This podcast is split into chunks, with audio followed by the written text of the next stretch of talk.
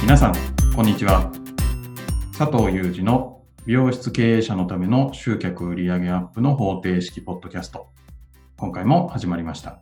ナビゲーターの山口です。この番組は、美容室経営者さんに集客や売上アップのヒントとなる情報をお届けします。お話しいただくのは、最短4ヶ月で売上を100万円以上アップさせる美容室専門コンサルタントの佐藤裕二さんです。佐藤さん、よろしくお願いします。よろしくお願いします。はい。やばいですね、コロナね。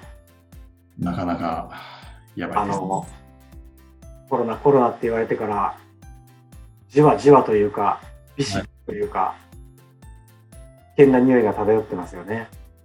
そうですね。あのー、メルマガにもちょっと書いてみたんですけど、うん。都内で9店舗やられてる店、はい。あ僕のクライアントさんでいるんですけど、はい。まあ、い一番いい立地で言うんだったら、表参道にも店があるんですよ。おおー。もう最悪らしいですよね。最悪。うん、まあもうその表参道とか、まあ、渋谷の道玄坂みたいなところっていうのははい。そこに住んでる方だけで売り上げを賄ってるわけじゃないじゃないですかああ。結局電車で1時間かけて遊びに来てついでに美容室もやって買い物もしてみたいな、なるほど。うん、で電車乗るななんて言われてはまず来ないですよね そうですよね。で結局ねあの都都の宣言とは関係なしに1ヶ月休業したんですってはい。 1店舗あたりはい。 50万から800万なんですよ売り上げがおお。かける9なんですほしびれるような売り上げ金額だと思いませんか、う。それは、しびれますね。うんまあ、具体的な数字はちょっと避けますけど、はい。ざっくり1ヶ月休業すると5000万円以上損失するんですようわ。ね。なんか、僕らのかんお金の感覚で言ったら、5000万数字が入ってこないってすごいことじゃないですか。すごいですね。いや5000万入ってこないけど、出るもんがあるわけですからね、やっぱ1000万単位で。だからやっぱり、あの、後でちょっと例を出そうかと思ったんですけど、やってることっていうのはもう、最、お金を最小限、支出を最小限に食い止めることと、はい。まあ、資金を潤沢に確保するっていうことに専念したみたいですよ。うーん。あの、なんだっけな。例えば、都内だとテナント入るのに保証料取られてるんですよ。はい。で、その保証料、あその保証料とか、まあ、敷金なんかもそうですけど、あれは、まあ、家賃が滞った場合にそこから補填するっていう意味合いもはかれてるんですよね。はい。なんで、まあもちろん、黙って家賃を振り込まないじゃなくて、大家さんにこういう状況だからって話して、はい。いずれ払いますから一時的に家賃をストップさせてくださいみたいな。ああ。で保証金から賄っといてもらっていいですかみたいな。はい。で、まあ一番大きな支出が止まるじゃないですかね。なるほど。うん。で、まあ従業員の給料に関してはちゃんと払ったらしいんですけど、それはあの、何でしたっけ専門用語ありましたね。えっ、と、ハローワークに申請すると、はい。 9割かな払った給料の9割だから補填してくれるんですよね。あ、そうなんですね。そう。ただ、書類がめちゃくちゃめんどくさいらしくて、はで、支給されるのも2ヶ月3ヶ月後みたいなんですよ。い。うわ。だからね、いろいろ大変ですよね。うーん。居酒屋さんの経営者でコンサルタントやってる人で、居酒屋さん3軒持ってたんですけど、はい。 3月の時点で1点閉めたらしいんですよ。おお売上40%減です。ああ、ごめんなさい。売上が、そう前年の40%しかない。だから60%減か。ー。はあで、残りの2店舗も考え中ですっなるて。 ねえ。だから本当に、まあ僕も人のこと言えないですけど、ほど。はい。う本当に店舗は大変ですよね。ーん。でまあ、そんな中で、あ、ニュースであれ、トヨタの決算なんかも聞きました知らなかったですかいや、全然分かってないです。利益がね、79.5%減だった。ほう。利益が、まあ、ピンとこないですよね、もう何千億の話になるから、はい。 79点も約80%じゃないですか、はい。しんどいですよね。うん。ただね、やっぱりトヨタを見ていると、僕ら、まあ、規模も圧倒的に違いますけど、はい。やっぱりやることって一緒で、はい。あの、なんて言うんだろう、新車開発とか、はい。技術開発の費用は絶対削らないんですって。おー例えば技術開発を止めてしまうと、1年後とか2年後に新車として出てくる車が出せなくなっちゃうじゃないですか。なるほど。だから先行投資はちゃんとしてるらしいんですよね。すごい。すごいですよね。で、なんて言うんだろう。だから、それトヨタさんの社長さんが言うには、将来への種まきっていう言い方してるんですよ。うん。だから僕らが今、店舗厳しいんですよ、確かに。はい。けど、やっぱり将来への種まきっていうのはしとかなきゃいけない。うん。で、僕よくほら、仕組み化仕組み化6つあるよなんてよく言うと思うんですけど、はい。まあその中の最低、今ガツッとやってほしいのは2つなんですよ。はい。で、意外かもしれませんけど、1つが新規集客。お今、新規集客なんですかそうなんですよ。っていうのは、さっきのトヨタの種まきをおはあ、もう一つリピート対策もしなきゃいけないんですけど、はい。お客さんが例えば100人いる店がコロナが回復したからって100人戻ってくるかと戻ってこないですよ。うん。でここの売り上げが下がってしまったものをいきなりドンと売り上げ前年対比 150%200% なんて言って戻ることってありえないはい。例えば山口さんが毎月髪の毛をカットしてたとしまして今月コロナ怖いから1ヶ月我慢したとするじゃないですか。はい。で、来月解除になったから、よし、カットしに行くぞっつって、1ヶ月で2回は行かないですよね。 2回はいかないです。そうですよね。だから、その月に損失した分っていうのは、そう簡単に戻せない。うん。だから、種まきしなきゃいけないことは、新規集客とリピート。はい。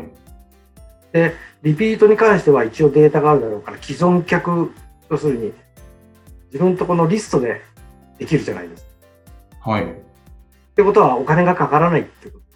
うん。で、新規集客に関しては、はい。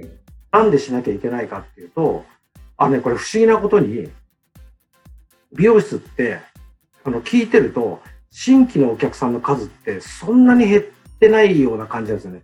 会員さんの話聞いてる。あ今のこの時期でも、と、おうあの、一部のその本当に表参道みたいな一等地は別ですよ。うん。ないわけだから。だけど、あの、例えばね、面白いんですよね。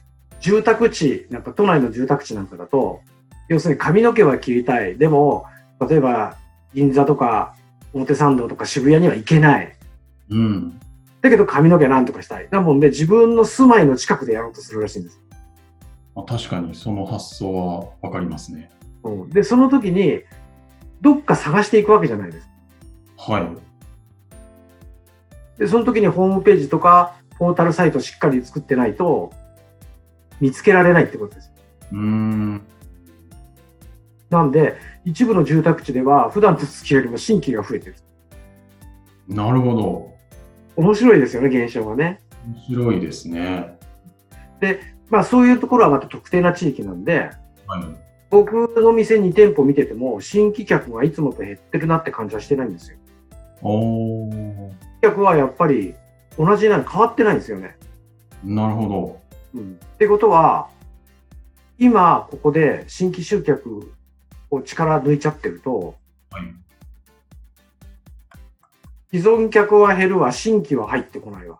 うん。で、新規さんがうまくリピート対策すればリピートしてくれるわけだから、はい。みたいにこう客数がこう増えていくわけじゃないですか。はい。で、それもなくなっちゃう。うんうんうん。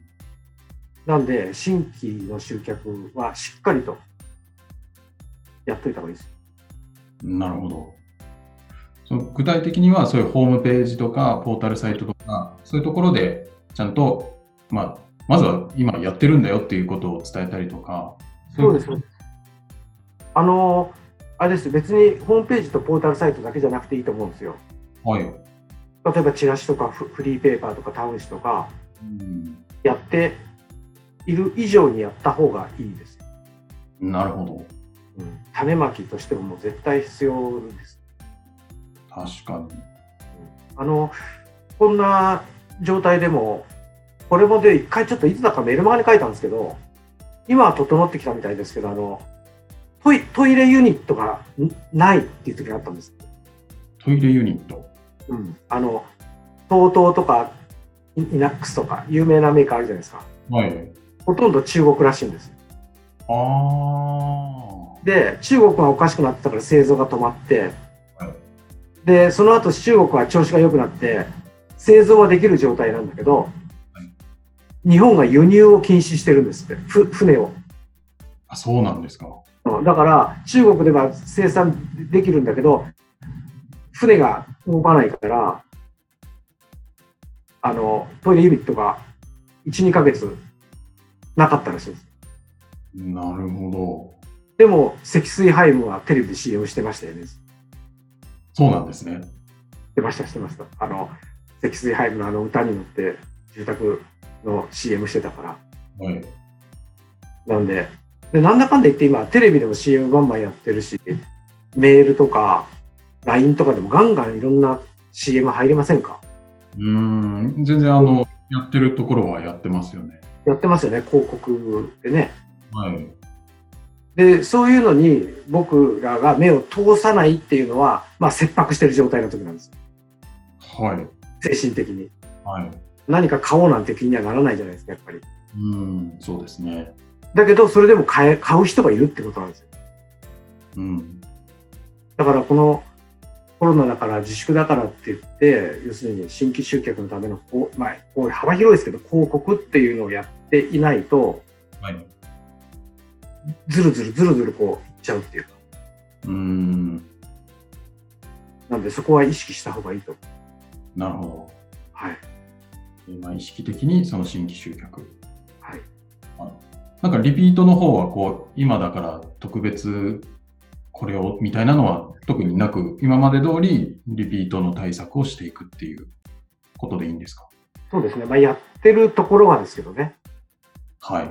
やってあのねこれもね面白いですよ会員さんの相談を受けてるとはい。例えばリピート対策をやってずっと過去にもやってます今でもやってますっていうところははい。さらに追加で何かないですかっていう話をするんですおー。だけど、過去においてリピート対策何もしてないところっていうのは、はい、今リピート対策して意味があるんですかって言い方するんですよ。まあ、これまでやってきてないから、そういう考えというか。そうそうそうそうそう。はい。あ面白いですよね、現象がね。やっうーん。ぱり今は、精神的には辛いと思うんですけど、体とか時間的にはすごい楽だと思うんですよ。はい。なんで、この時間とか体の空いてる状態をいかに有効に使うか。はい。これが勝負ですよね。だからやっと宣言解除って今日朝のニュースで言ってたかな言ってたような気がするんですけど、は解除したからってとにかく100人のお客さんが100人戻ってくるわけないんで、い。うーん。もうとにかく今コンタクトをととにかくと取り続けるってことです。なるほど。はい。はい。じゃあちょっと今、もう少しで多分解除されるだろうというところも、じゃあその新規集客とリピート対策をしっかりやっていきましょうと。はい。ですね。種まきということでぜひ頑張ってほしいです。はい。ありがとうございます。はい。はい。では最後にお知らせです。美容室経営者のための集客売上アップの方程式ポッドキャストでは皆様からのご質問をお待ちしております。具体的に今こんな状態で困っていますというようなご質問も大歓迎なので、えー、どしどしご質問ください。ポッドキャストの詳細ボタンを押すと質問フォームが出てきますので、そちらからご質問いただければと思います。それでは今回はここまでとなります。また次回お会いしましょう。佐藤さん、ありがとうございました。ありがとうございました。